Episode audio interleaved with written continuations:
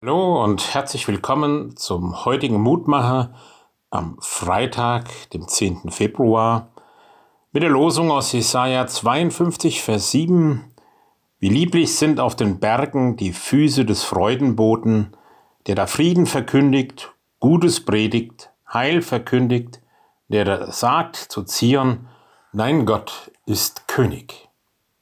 Ja, wir sehen sich nicht nach ihm den Frieden gerade in diesen Tagen so viele Kriegsbotschaften, besonders aus der Ukraine, aber nicht nur von dort. Die Botschaft vom Frieden, die uns immer wieder gesagt wird, gerade rund um die Weihnachtszeit, da haben wir sie, die Reden von allen über den Frieden. Doch bleibt die Frage, meinen Sie das? Muss ich sagen, wenn es alle Jahre wieder so kommt? Reden Sie von derselben Sache und wenn Sie von derselben Sache reden, warum gibt es so wenig Frieden in der Welt?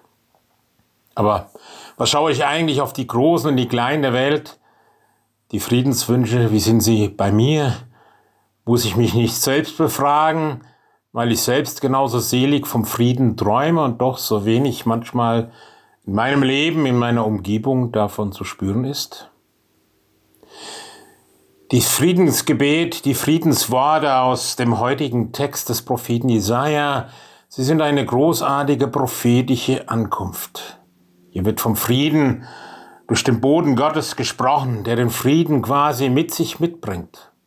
Jesaja spricht hier vom Volk Israel und seinem Verhältnis zu Gott Israels. Er verspricht von der Vertreibung Gott aus dem Volk und der Notwendigkeit der Umkehr Israels zu ihm. Israel ist immer wieder froh darüber, Gott loszuwerden, aber seine Gottlosigkeit führt stets in den Nichtfrieden, in den Krieg. Das biblische Israel denkt, wir schaffen die Dinge schon auf unsere Weise, was sollen uns die Wege des Herrn? Aber solange Israel unterwegs ist mit und zu seinem Gott, ist es auf dem Weg zum Frieden und ist zufrieden. Ohne Gott ist es unzufrieden und nicht mehr auf dem Weg des Friedens. Und das sagt uns das Wort zu. Die Friedensbotschaft von dem, der da kommt, den die Christen als Jesus Christus bekennen, ist nicht nur ein x-beliebiges Fest, sondern es will uns einladen, bei dem den Frieden zu suchen und die Orientierung des Lebens in den Frieden und mit dem Frieden durch die lebendige Beziehung zu Gott. Lieber Vater, lass uns immer wieder neu die Kraft des Friedens erkennen, der von dir kommt und aus der Beziehung zu dir lebt. Amen.